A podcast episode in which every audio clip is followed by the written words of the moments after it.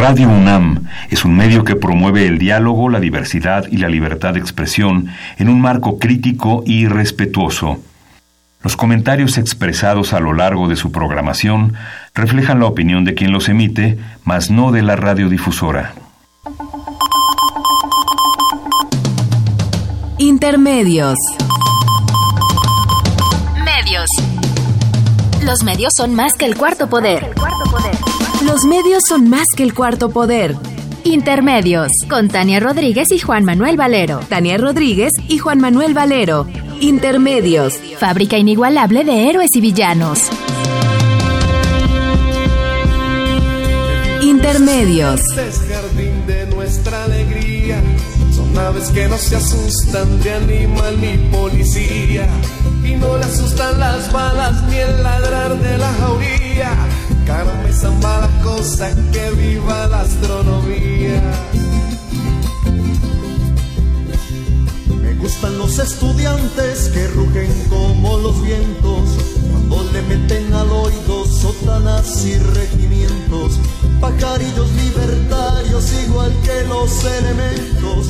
Caramba, y zamba la cosa, que viva lo experimento. Me gustan los estudiantes porque levantan el pecho cuando le dicen harina, sabiéndose que es afrecho. Y no hacen el sordo mudo cuando se presenta el hecho. Caramba, y zamba la cosa, el código del derecho.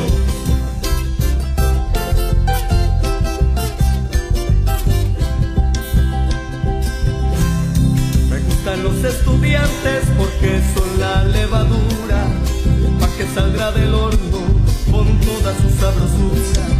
Para la boca del pobre que come con amargura, caramba y zamba la cosa, viva la literatura. Bienvenidos a Intermedios, hoy jueves 6 de septiembre del 2018. Los saluda Tania Rodríguez. Y Juan Manuel Valero con el enorme gusto de estar aquí en los micrófonos de Radio UNAM. Caramba y zamba la cosa, vivan los especialistas. Me gustan los estudiantes que con muy clara elocuencia a la bolsa negra sacarle bajo las indulgencias. Porque hasta cuando nos dura, señores, la penitencia. Caramba y zamba la cosa, que viva toda la ciencia. Caramba y zamba la cosa, que viva toda la ciencia. Caramba y zamba la cosa que viva toda la ciencia. Tania, déjà vu. Estamos viviendo un déjà vu. Pues- Fue la versión de Yare, un cantante peruano, a esta canción emblemática de los años 60 de Violeta Parra.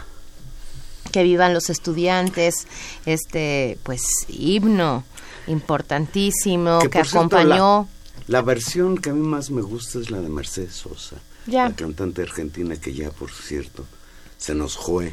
Pero bueno, pues un, un himno cantado por muchas voces, cantado en muchas luchas, cantado a lo largo pues de muchas décadas de movilización estudiantil. Y Juan Manuel la ponemos hoy con toda nuestra dimensión, incluso hasta previsible, pero nos parecía importante seguir esta tradición por pues la muy impresionante reacción de los estudiantes, de los universitarios, que ayer al, al mediodía en el corazón de Ciudad Universitaria pusieron, eh, digamos, la cara por delante a, exigir pues la erradicación de la violencia en esta nuestra universidad, básicamente con una única consigna, fuera porros de la UNAM.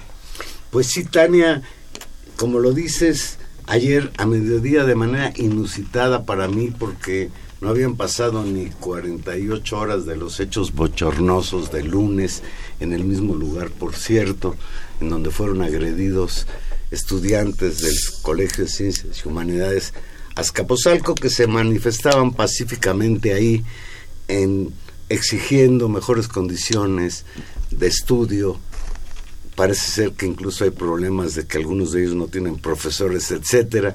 Había renunciado la semana anterior la directora de ese plantel. era una manifestación de alrededor de 300 muchachos, no más, y de pronto irrumpió ahí un grupo de porros que venían expeditamente a hacer lo que hicieron, venían en un autobús del Estado de México, cruzaron la ciudad de norte a sur, nadie se percató o nadie se quiso percatar de quiénes iban ahí y cuáles intenciones tenían. Llegaron a la explanada cuando se celebraba este mitin y agredieron brutalmente a los que se encontraban ahí. El grupo agresor iba muy bien organizado, armado con piedras, cohetones, bombas molotov y armas punzocortantes. Atacaron de forma artera y brutal a los estudiantes,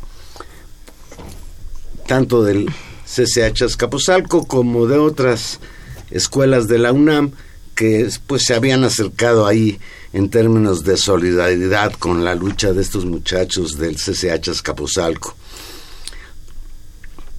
Y como lo dices tú, en 48 horas, Tania, ayer alrededor de las 2 de la tarde, la marcha convocada para repudiar la existencia de grupos porriles en la Universidad Nacional Autónoma de México partió de la Facultad de Ciencias Políticas y Sociales rumbo a la torre de rectoría.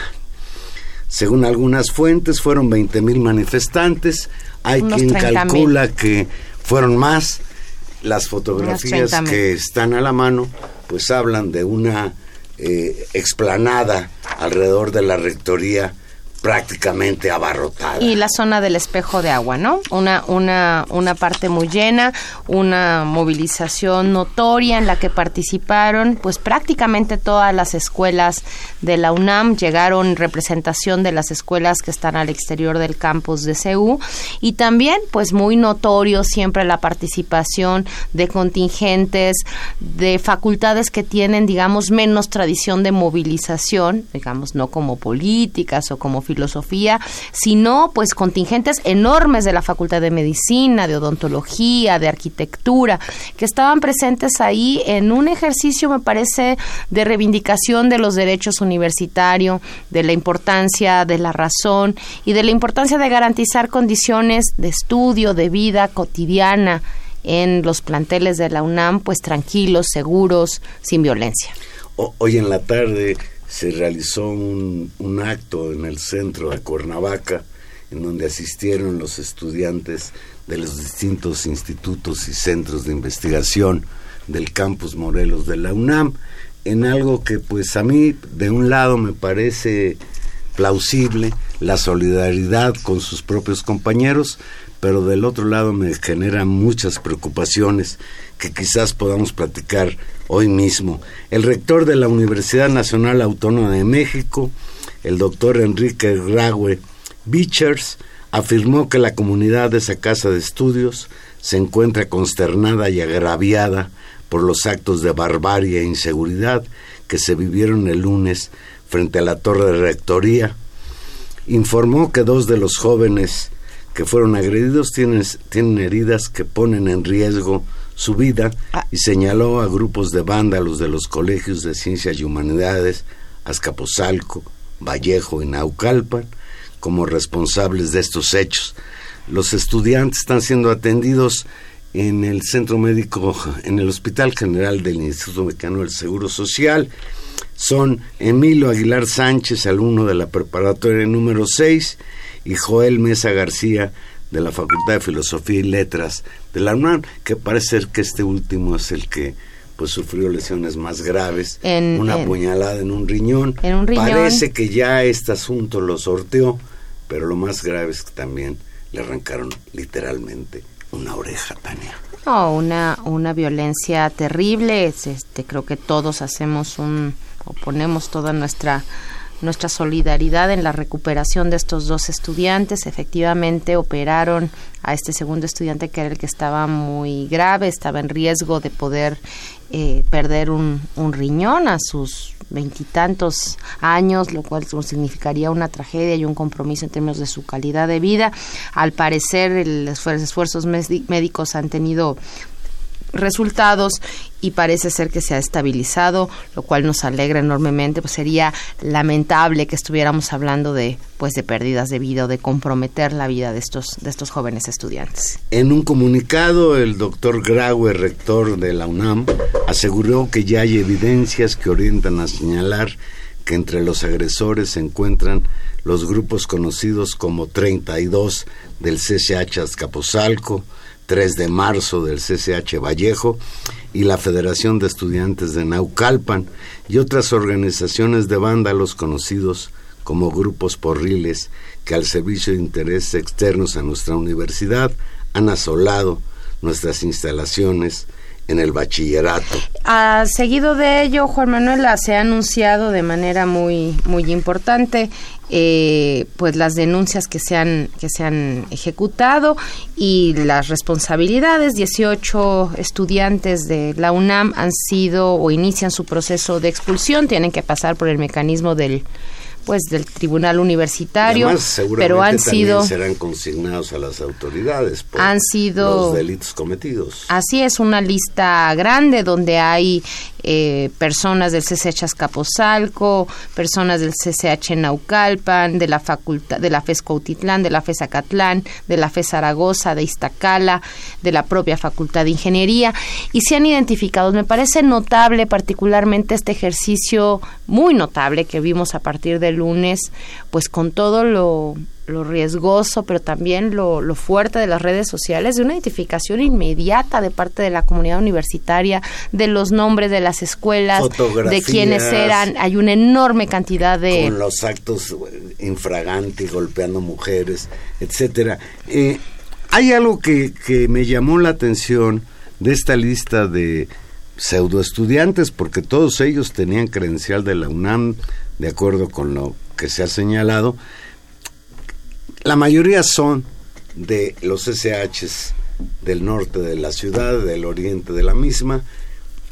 Hay otros de otras instancias, de las FES, Iztacala, Zaragoza, Catlán, etcétera. Y algo chistoso hay, hay por ahí una niña que se llama Paulina Subillaga Águila, una mujer también participando en estos actos horribles.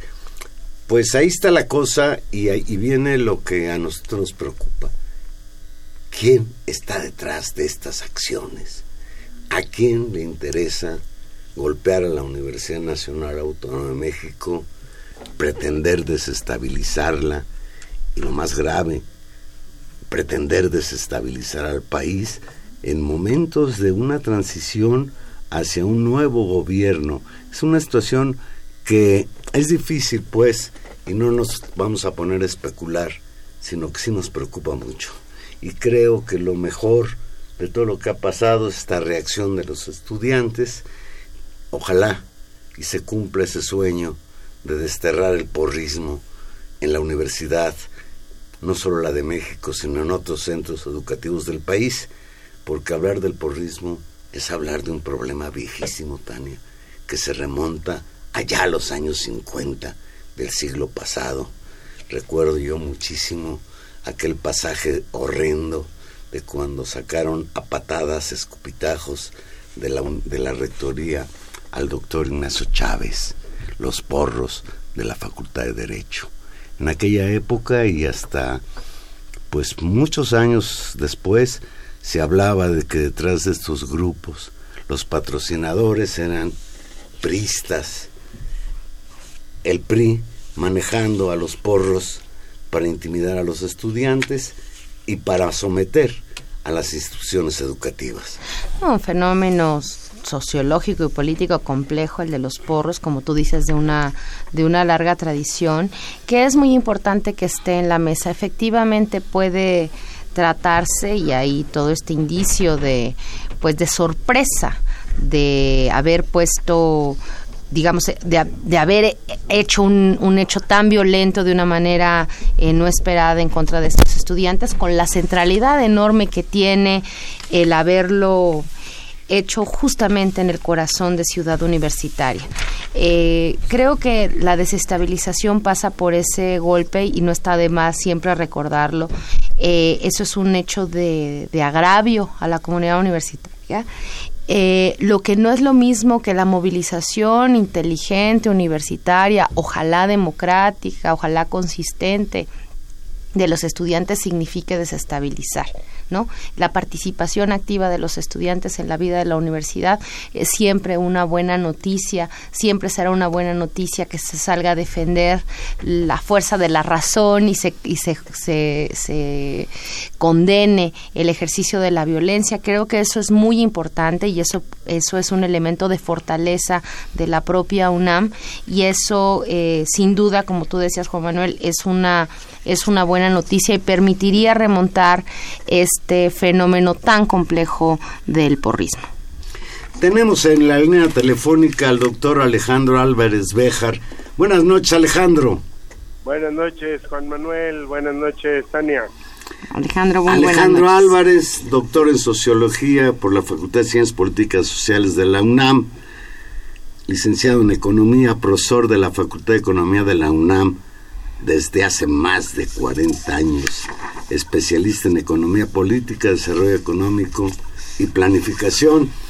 Platicábamos al entrar al programa, Alejandro, que esto que está pasando en la UNAM es como un déjà vu. ¿Qué está pasando en la UNAM? No entendemos. Sí entendemos que el lunes hubo un acto de violencia brutal por parte de un grupo de porros y ayer una manifestación inusitada en el mismo lugar la zona de la rectoría. ¿Qué piensas tú que está pasando, Alejandro? ¿Cómo viste este asunto? Bueno, este, ahí están confluyendo pues eh, expresiones de una crisis de la política de seguridad que se ha seguido este, en el país en sentido general y en especial en las universidades, en concreto en la UNAM. Los, los porros son parte de una estructura eh, de poder informal que se supone que está a la mano de directores y de autoridades cuando se ven desbordados por las manifestaciones este, estudiantiles. Ese es, digamos, el, el primer elemento. Son este, estructuras de poder que están este, organizadas pues para suprimir las protestas usando la fuerza. Aquí el asunto es que eh, los grupos estos porriles que han sido mencionados en los incidentes de, los SH de Azcapotzalco, este, eh, el grupo 3 de marzo, que es el que está muy presente, pero también otro que se llama 2 de agosto, y el tal grupo de una federación de estudiantes de Naucalpan, que fueron los que llegaron ahí, eh, a romper la protesta de los estudiantes, eh, es, un, es una estructura que se mueve con eh, protección de parte de las autoridades, este, como Pedro por su caso. Ahora, ese es, el, digamos, una parte del problema. La otra parte del problema es que yo digo, hay que pensar en qué fue lo que eh, desencadenó la protesta de los jóvenes del CCH.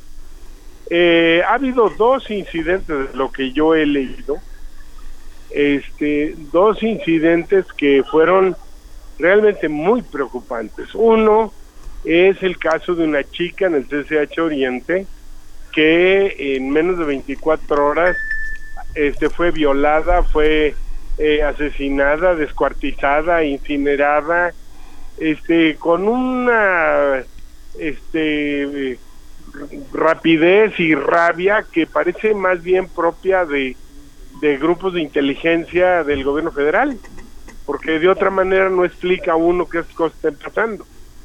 Eh, la parte del CCH Azcapotzalco es que los estudiantes empezaron a protestar hasta donde sé por dos cosas.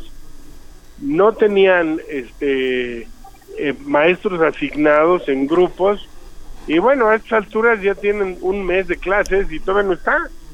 Eso me parece que es un estar hablando de calidad de la educación y permitir que los muchachos pasen un mes sin profesores, me parece que es una tomada de pelo fenomenal.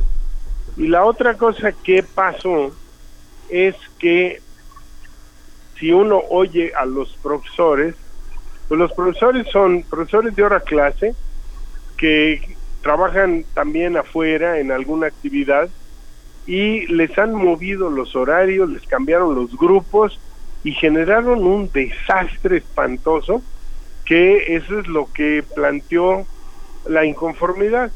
Cuando los estudiantes sacaron su, su protesta, les fueron y les tiraron las, los, los carteles y las pancartas y demás. Y entonces, claro, por supuesto, pues acabaron pidiendo la renuncia de la de la directora del CCH Escaposalco. Bueno, eso eh, muestra dos problemas que tiene hoy no la UNAM ni los CCH, el sistema educativo nacional, que es que hay un deterioro de las condiciones de estudio de los estudiantes y un deterioro de las condiciones laborales de los profesores, mal pagados, saturados los grupos, las cargas, asignados arbitrariamente por los directores. Entonces, claro, cuando las cosas se desbordan, pues todo lo que se les ocurre es aventar a los porros. Eso, eso me parece que es lo que pasó. La otra cosa que pasó es que al llegar a la protesta CU, estos grupos horribles llegaron con toda la impunidad del mundo ¿verdad? Incluso entre empleados de eh, Auxilio UNAM, que dice uno, bueno, pues, y, y cuando los muestran ahí les preguntan, oiga, ¿pero qué hicieron? No contestan o no pueden hacer nada. El argumento siempre es que no están armados, pero este un montón de muchachos llevaban celulares, sacaron videos, sacaron fotos y, y no necesitan ser de vigilancia UNAM. Y ahí están las evidencias y esas evidencias circuladas este, por las redes sociales fueron las que desencadenaron una protesta brutal. Hay miles de chicas que se sienten atemorizadas de salir en la noche, de caminar al metro, de tener que este circular por una calle oscura, de, porque el, el asunto del porrismo, de los asaltos, de las violaciones, está a peso y las autoridades no están tomando soluciones ni las de la ciudad ni las de la universidad. A eso, ahí, ahí me, quiero detener, eh, Alejandro.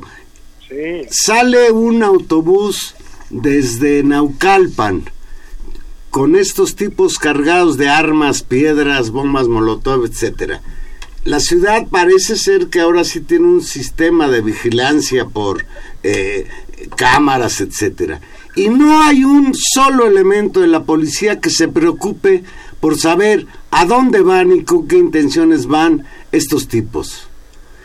Bueno, pues esa, ahí te dice el asunto, son estructuras que están cobijadas por, este, eh, digamos, eh, instancias de seguridad del gobierno de la ciudad y del gobierno federal pero te voy a plantear yo otro problema. La UNAM tiene un sistema de videovigilancia, según esto, muy eficiente, pero cada vez que hay un conflicto de estos, no aparecen las videocámaras, están descompuestas, no se sabe qué onda. Bueno, es, es, una, es una cosa ridícula. Yo una primera conclusión te diría que saco es que debería revisarse integralmente la estrategia de seguridad y vigilancia de la UNAM porque no sirve absolutamente para nada cuando tiene que servir. Ese sí sirve para andar ahí este localizando estudiantes y, y reprimiendo y eso, pero para lo demás no sirve. Y entonces, bueno, pues ¿para qué queremos un sistema de videovigilancia si nadie puede consultarlo cuando hay incidentes como este. Yo pienso que la falla de seguridad, los porros llegaron en camión y se estacionaron enfrente del estadio, enfrente de la rectoría. Y llegaron por la parte de abajo, pues entonces, ¿quién puede creer que eso fue eh, producto de qué? No, yo yo no este me parece que ahí hay fallas que ameritan una reflexión muy seria y que la comunidad tome cartas en el asunto, porque si dejamos que sigan operando criterios solo administrativos, pues el asunto no va a funcionar nunca. Alejandro, creo que has, creo que has eh, explicado en términos como muy generales y profundos las raíces, digamos, tanto de la inconformidad en términos de la exigencia de seguridad, de las condiciones de, deterioro de estas condiciones de estudio en muchos niveles, tanto socioeconómicas como de seguridad, en al interior de los campus y en, y en el contexto inmediatamente externo de los mismos, es decir, es, todo un tema de, de, que los estudiantes lleguen sanos y salvos de su casa a la escuela y de la escuela al trabajo, y todo, de, de la escuela a su casa, todo un tema. Y también lo que tú señalabas de las condiciones, digamos, de trabajo de los propios profesores profesores. Ahí queda muy claro y este fenómeno del porrismo como un pues fenómeno digamos asociado a ciertas formas de ejercicio del poder y de ciertas prácticas muy arraigadas en nuestras estructuras. Y al mismo tiempo es esto que es que está en el fondo, que es como lo, que da sentido a estos a estas a estas exigencias y a estos actores se moviliza en determinado momento y eso también es algo que llama la atención, es decir, es una respuesta excesiva, particularmente rara, ir a hacerlo enfrente de la rectoría con toda la visibilidad. Tú ves ahí una intencionalidad política y es muy difícil saberlo porque no estamos ante pues ante cosas muy claras, ¿no? No no hay no hay información precisa. Incluso las autoridades de la UNAM han señalado aquí hay una una intención de desestabilización. ¿Tú tú qué piensas? ¿Cómo lo ves? Bueno, mira, este, pues hay cosas que no se pueden, se las puede uno imaginar, pero eh, digamos, este, sostenerlas así eh, contundentemente no se puede. Pero por ejemplo, yo vi los videos, a mí me llegaron por teléfono, este, vi los videos y los videos están las caras de los de los porros con, este, además que venían con ganas de exhibir de dónde eran con este camisetas deportivas de eh, con camisetas deportivas de Naucalpan, con camisetas deportivas de Vallejo, el. Entonces, digamos, no, no, se, no se querían esconder, querían alardear de que tenían toda la impunidad. Esa es la parte que es más sorprendente. Y la otra cosa es que la fuerza que ejercieron, la bestialidad, pues está como siempre con la idea de que hay que dar un, eh, una lección que dure un rato.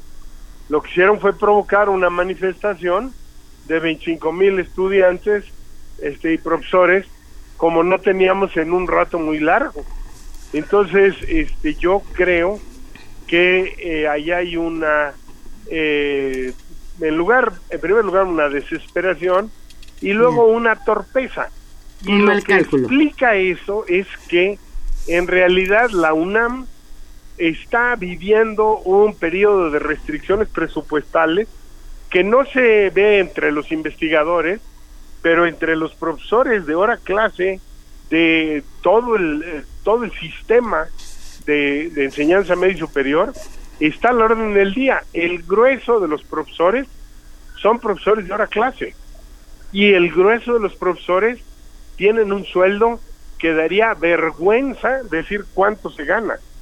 Y entonces, con esas condiciones, pues a ver, exígeles que, que además de todo, estén todo el tiempo haciendo cola para que el director les dé el grupo y no les dé y ande metiendo a sus favoritos y demás, sin tomar en cuenta ni siquiera qué, qué es lo que los alumnos requieren o pueden.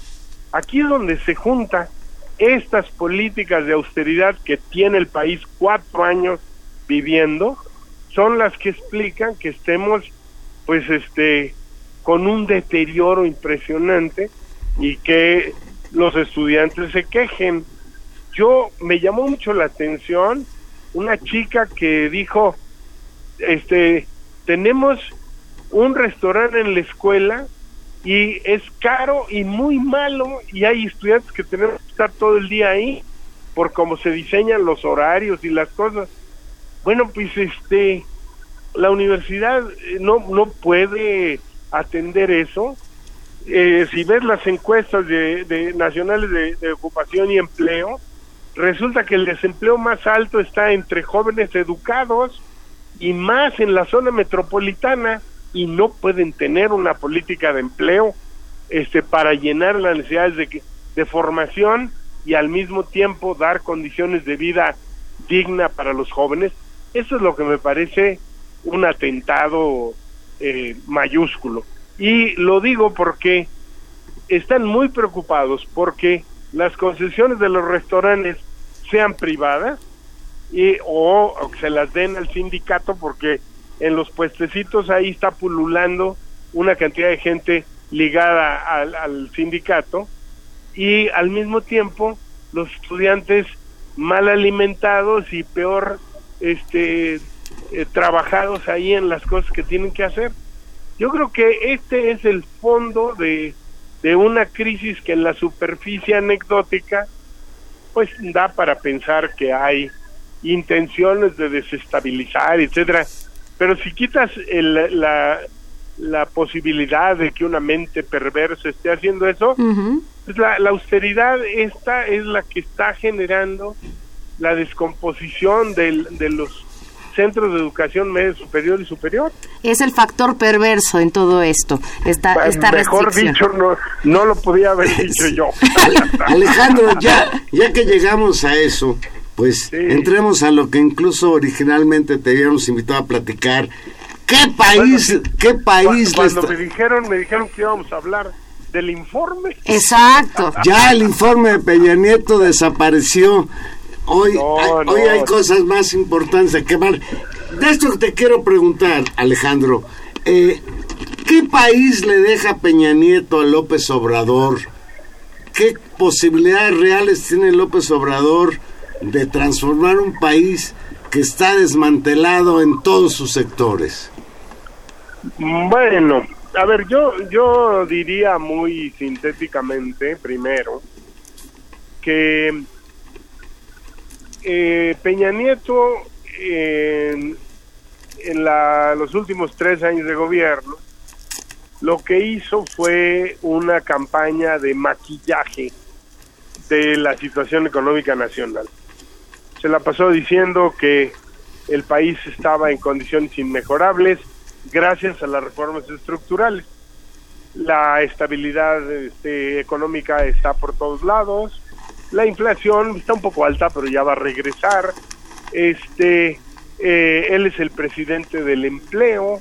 Eh, así, digamos, eh, hay un estado de felicidad en el que deja al país que bueno, cuando uno ve el resultado electoral, ah, caray, y entonces, ¿qué fue lo que pasó? Que la gente no entiende que está feliz y que, y que todo está maravilloso. Bueno, este es el primer punto. Ahora, este, yo pienso que eh, el gobierno de López Obrador ha cometido un error, aún todavía sin entrar, que es el de no advertir el estado en que deja el país eh, el gobierno de Peña Nieto, porque es un estado desastroso y lo que están pensando primero era que si la gente se convencía de que estaba muy bien, iban a ganar las elecciones y ahora seguramente que el cálculo será que si está ya la, la parte económica, pues le van a echar la culpa al gobierno entrante, ¿verdad? Como este como ocurrió en aquella transición entre Salinas y Cedillo de Salinas y Cedillo o sea que digamos o sea que también también le va a dejar el país colgado de alfileres. No, no, no nos anuncies el error de diciembre, por favor, Alejandro, que nos morimos de susto. No, no, este, mira, eh, por ejemplo, antes de las elecciones estaban diciendo que si López Obrador llegaba, que el tipo de cambio se iba a desquiciar. luego resulta que llega y el tipo de cambio mejora, este, y ahorita está otra vez en picada, etcétera, y no se sabe, o por lo menos no se dice, de qué depende esto. Y en realidad ahorita pues, el tipo de cambio está moviéndose porque el dólar se está apreciando. Entonces, e, estos son un poco los fenómenos que, que cuesta trabajo abordar de, de golpe. Entonces, ahí hay un punto medular. Pero, por ejemplo, la inflación. Se dijo que el precio, la liberación del precio de la gasolina iba a, eventualmente llegaría a bajar el precio de la gasolina. El resultado es que, este, y que no iba a ser inflacionario. Y ahora tenemos, pues, que la inflación está al doble de lo que el Banco de México inicialmente estimaba y no se ve para cuándo se vaya a estabilizar eso. Cada vez lo alargan más. El crecimiento ha sido un crecimiento que algunos han llamado este el estancamiento estabilizador, anda ligeramente arriba del, del 2% que no sirve para nada, aunque ciertamente pues sí es crecimiento. Pero ese es otro tema. Eh, hoy tenemos un déficit eh, comercial y una parte del déficit tiene que ver con la balanza comercial del sector energético. No solo ya no producimos tanto petróleo, sino que nuestras exportaciones ha caído, la producción ha caído y estamos importando más y más gasolina y gas. Y entonces hoy tenemos ahí un déficit este eh, en la balanza eh, energética realmente muy eh, preocupante. Pero el saldo más preocupante para mí es que Peña Nieto le dejó como herencia maldita al López Obrador alrededor de 560 megaproyectos que tienen encrespadas a las comunidades y a los pueblos indígenas por todo el territorio nacional. Y entonces, este, pues a ver, ahí te dejo eso y ahora síguele porque eso, si no, el, el capital va a decir que, que, que la situación es muy grave porque el gobierno está trayendo la desconfianza es una barbaridad de proyectos, la mayor parte de los cuales fueron decididos como negocios privados de un grupo y que están planteados de cabeza. Incluido y ahí es donde yo, bueno, empezando con el nuevo aeropuerto. este, si nosotros vemos que el, el vaso del lago de Texcoco es regulador del sistema hidráulico de la ciudad, este, insistir en la construcción ahí va a ser no solo tirar dinero bueno sobre el malo, sino que eventualmente nos puede costar una catástrofe ambiental para la Ciudad de México, especialmente para los habitantes de la zona oriente. Eso es un asunto que hay que decirlo ahora, porque cuando ya ocurra, que no digan, hoy no, pero es que quién se iba a imaginar. Eso, eso para ponerlo. Y así como eso hay otros que yo creo que son una herencia que le está fijando o queriendo fijar límites muy, muy rígidos al gobierno de López Obrador. Eh, Alejandro, no, no, no es porque quiera seguir insistiendo en, en, pintar aquí no barrones, pero te propongo otros dos temas que creo que también cuentan como estas herencias malditas. Uno, el tema de la deuda, que eso también, eh, Valero hablaba hace un rato sobre los déjà vus en términos políticos, volver a estar discutiendo en este país el tema de la deuda y de los déficits que hay con respecto a todo lo que se debe en función del gasto es una de las pocas cosas, digamos, que en el canon este neoliberal se había controlado. Hoy volvemos a tener un tema de deuda, Alejandro. Sí, bueno, ahí también el diagnóstico oficial es que deja al país con una deuda manejable, este, sin graves problemas, etcétera, pero a ver, casi eh, un poco más del 25% del presupuesto público se va a, pagar el servicio de la deuda y la deuda ya está este alrededor de los 10 millones de millones de pesos y, y eso es una locura desde todo el punto de vista que quieras este eh, enfocarlo. Entonces eh, ahí hay otra restricción, ciertamente, que es muy preocupante y que hay que decirlo ahora porque eh, pudiera ocurrir que una situación internacional este geopolítica provocada por el gobierno de Trump este eche un shock financiero y entonces vamos a, tener una eh, crisis como la de 2008-2009 corregida y aumentada y este vamos a tener que decidir qué hacemos con esa deuda que es una deuda para todos puntos de vista impagable. Ahí es donde hay una una cosa muy muy delicada y el otro elemento y, último que también es, es preocupante, del cual medianamente nos hemos ido salvando porque Canadá no quiere firmar, es este acuerdo ya, ya muy firme aparentemente con Trump que no conocemos, Alejandro, sobre el TLC o el acuerdo bilateral México-Estados Unidos o lo que sea que con bombo y platillo y con mucho orgullo ha presentado en los días finales de su partido el gobierno de Enrique Peña Nieto. Bueno, estoy totalmente de acuerdo contigo, es un tema crucial, también es eh, estratégico. Eh, yo creo que el acuerdo ese bilateral, pues era ponerle en bandeja de plata un triunfo electoral a Trump, que era lo que buscaba. Este, las cosas que negoció México en, para el sector automotriz, las cosas que negoció este respecto al problema de la caducidad o el tiempo de vida del, del tratado este en la parte de los temas bilaterales las ideas que metieron en realidad fueron todo lo que Trump quería. Y para el sector automotriz eso puede ser este un desastre monumental.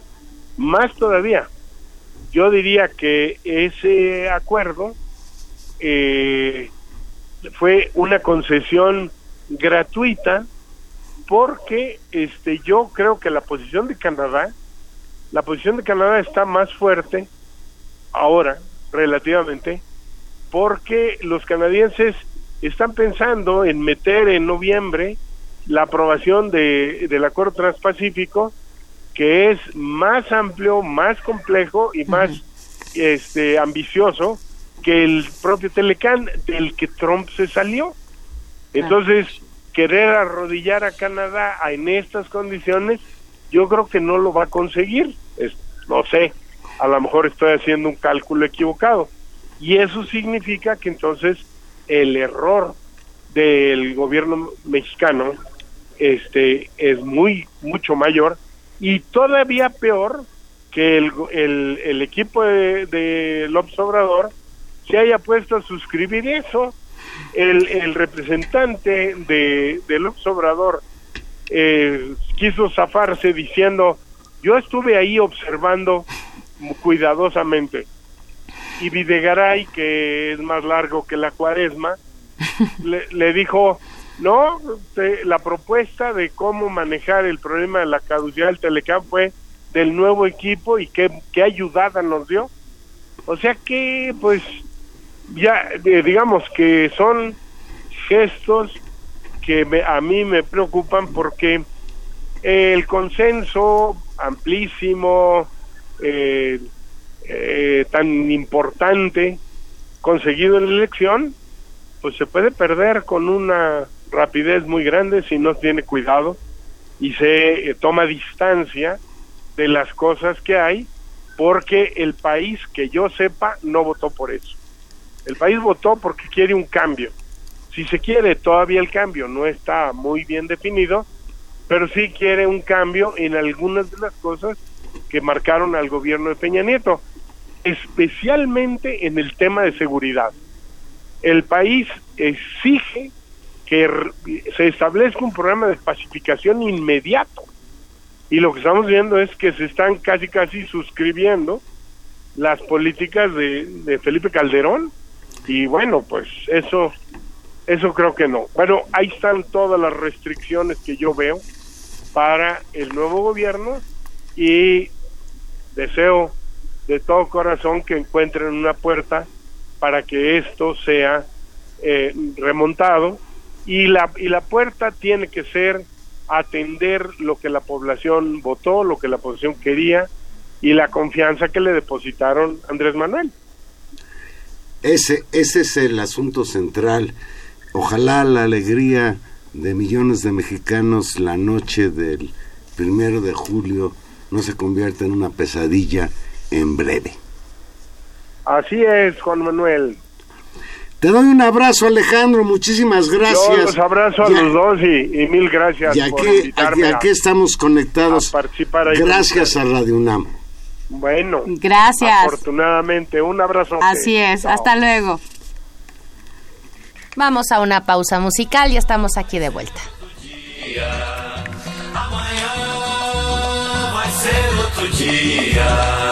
Amanhã vai ser outro dia. Hoje você é quem manda, falou, tá falado, não tem discussão, não. A minha gente hoje anda falando de lado e olhando pro chão, viu? Você que inventou esse estado, inventou de inventar toda a escuridão. Você que inventou o pecado, esqueceu-se de inventar o perdão. Apesar de você amanhã de ser outro dia. Eu pergunto a você onde vai se esconder da enorme euforia. Como vai proibir quando o galo insistir em cantar? Água nova brotando e a gente se amando sem parar. Quando chegar o momento, esse meu sofrimento. Aquí estamos de vuelta y estamos escuchando esta clásico también de Chico Buarque como una manera de darles toda nuestra solidaridad, abrazar, sentirnos dolidos, eh, pues por esta tragedia terrible que sucedió en Río de Janeiro cuando se quemó este museo, eh, pues que guardaba piezas únicas, importantísimas para la historia, pues de la humanidad y también particularmente de la historia brasileña, nuestro abrazo y nuestra solidaridad pues, al pueblo brasileño. Tania, es un tema dolorosísimo, quizás comparable con la quema de la Biblioteca de Alejandría. Yo creo que es una pérdida para la humanidad irreparable. Toda la cultura, todo el arte concentrado en ese museo, por cierto, muy descuidado en cuanto a la seguridad de su interior, se quemó y, creo que decían irónicamente que lo único que se había salvado era un meteorito.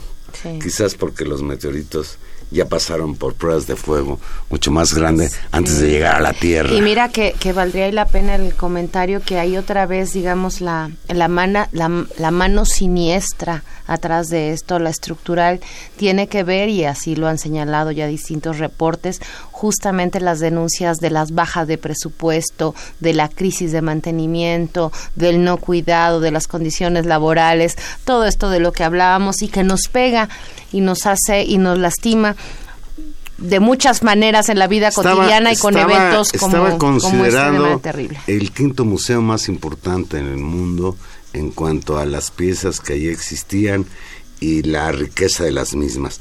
Tania, pues vamos ahora hablar de, de lo que la instalación de el Senado y la Cámara de Diputados. Apenas hace ocho días tomaron protesta los nuevos senadores y diputados, en su mayoría pertenecientes a Morena, y, y ya están dando mucho de qué hablar.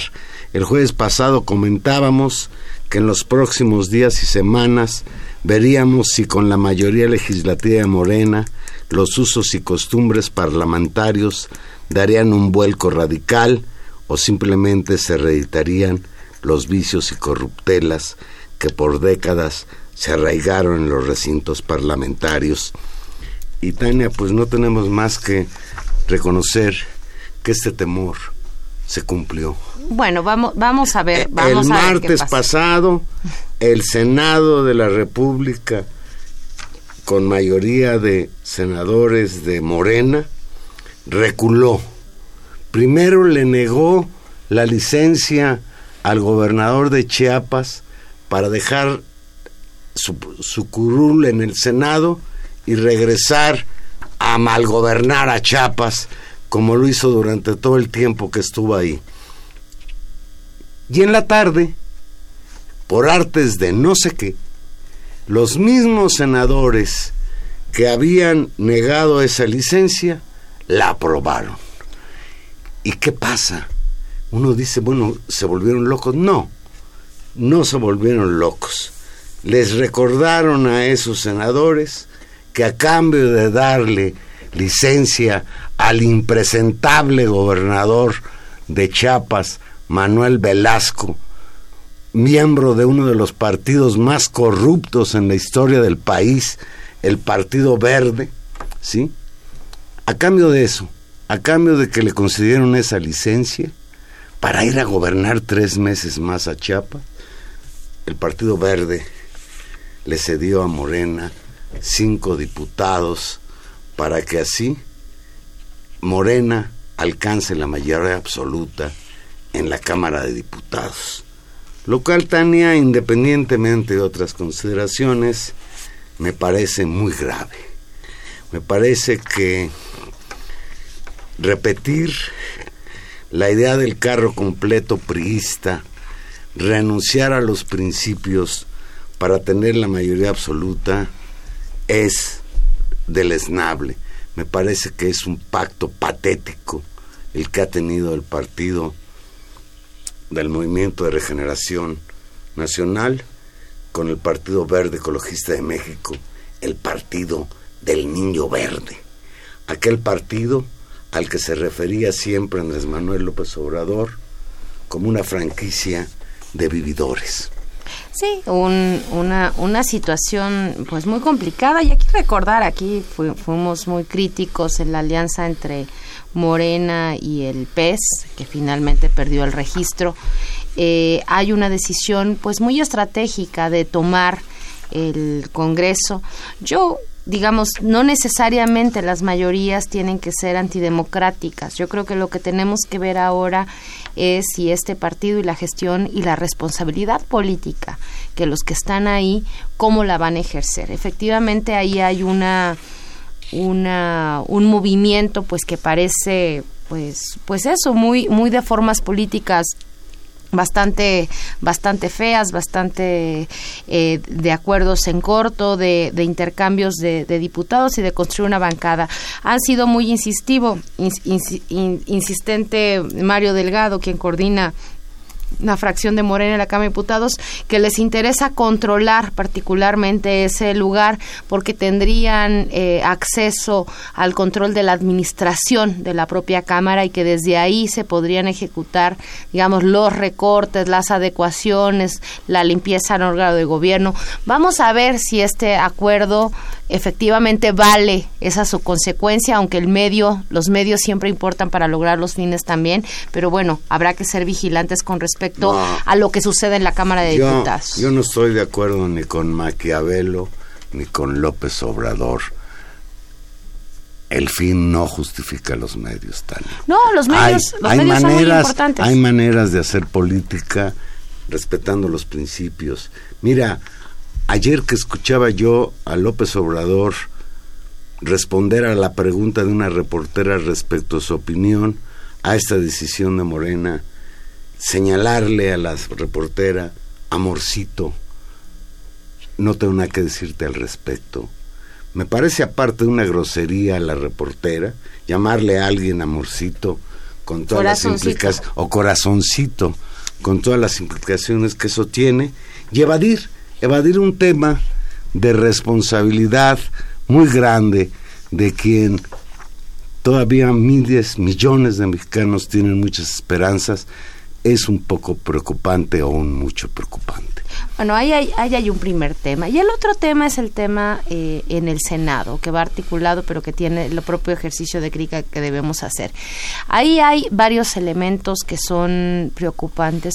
Uno es, es la, la manera y el comportamiento que necesariamente tiene que ser criticado del exgobernador, senador y ahora gobernador sustituto eh, Velasco, ¿no? Eh, que, es un comportamiento el de Manuel Velasco realmente caprichoso y abusivo. Es decir, se modificó la constitución de Chiapas con una mayoría también a modo en el Congreso para poder garantizar renunciar y regresar y ser el mismo nombrado como gobernador sustituto. Sí, de, de veras es, es un abuso. Se autonombró. Eh, Gobernador sustituto de sí mismo. No, bueno, imagínate. Esto es de opereta. Es, de opereta, es de opereta y no, no, digamos, no se lo merece el Senado, no se lo merece el inicio de un ejercicio de gobierno donde había temas que eran muy importantes, donde había todo un elemento de discusión, de dignificación de los órganos legislativos, de quitarle la corrupción y hay que reconocer esa, esa ha sido los puntos de acuerdo y las cosas que está fijando Morena muy bien, por ahí muy bien. Lo que no no puede hacerse es ceder ante este tipo de cuestiones que realmente tampoco creo que les conduzcan eh, a una a una mejor condición política y que sí generan un primer desgasto. Desgaste no solamente entre los los que los votantes o en el sector de la población que va a exigir en función del sentido de su voto en función del sentido de sus expectativas lo cual es absolutamente necesario en democracia ¿no? Y es una obligación, digamos, este ejercicio de la crítica. Sino también, ya hay que decirlo, también de todos, de todos aquellos actores políticos que están esperando estos errores, que están esperando señalar que son lo mismo, que nada va a cambiar, para generar también este efecto de desilusión. Entonces creo que sí tendrán que hacer una reflexión muy crítica de la forma en que realmente se van a comportar las bancadas. Y lo decíamos hace ocho días, es momento de inaugurar ahí sí formas republicanas no solamente en términos de la austeridad, sino también en la responsabilidad política y en la construcción de una agenda de Estado que permita de verdad enfrentar lo que esté todos los problemas que este país tiene. Lo de la Cámara de Senadores es grave por la violación, digamos, a este procedimiento, es grave por la significación política que tiene y hay que decir también que simplemente además genera un pésimo precedente este ejercicio de votar una cosa, tener un resultado y horas más tarde votar lo mismo para generar un nuevo resultado los senadores y particularmente la bancada de Morena creo que tendrán que hacer un ejercicio de reflexión sobre este comportamiento. A la presidenta de Morena, la señora Jacob Polensky, justificó la adhesión de diputados del Verde y negó que Morena haya defraudado a la ciudadanía y abollado el inicio de la llamada cuarta transformación. Leo textual a la señora, si nosotros logramos tener mayoría, vamos a poder hacer los cambios con mucha mayor facilidad. Pues señora Polensky, lo que han logrado es que los senadores de Morena sean recordados por iniciar su legislatura sacrificando principios en favor del pragmatismo. Y ahí tendrán que hacerse una, una reflexión y yo creo que este ejercicio de deliberación pública y de observancia a lo que hagan, pues tendrá que ser exigente con ese comportamiento y lo que se espera además de esta de este mandato político y de estos de estos actores que hoy tienen esta responsabilidad es que escuchen ¿no? Es que escuchen estas exigencias y que corrijan el comportamiento y que esta manera de comportamiento en el, en el legislativo sea lo más limpio y transparente posible. Pues ya nos vamos, Tania. Ya nos vamos preocupados.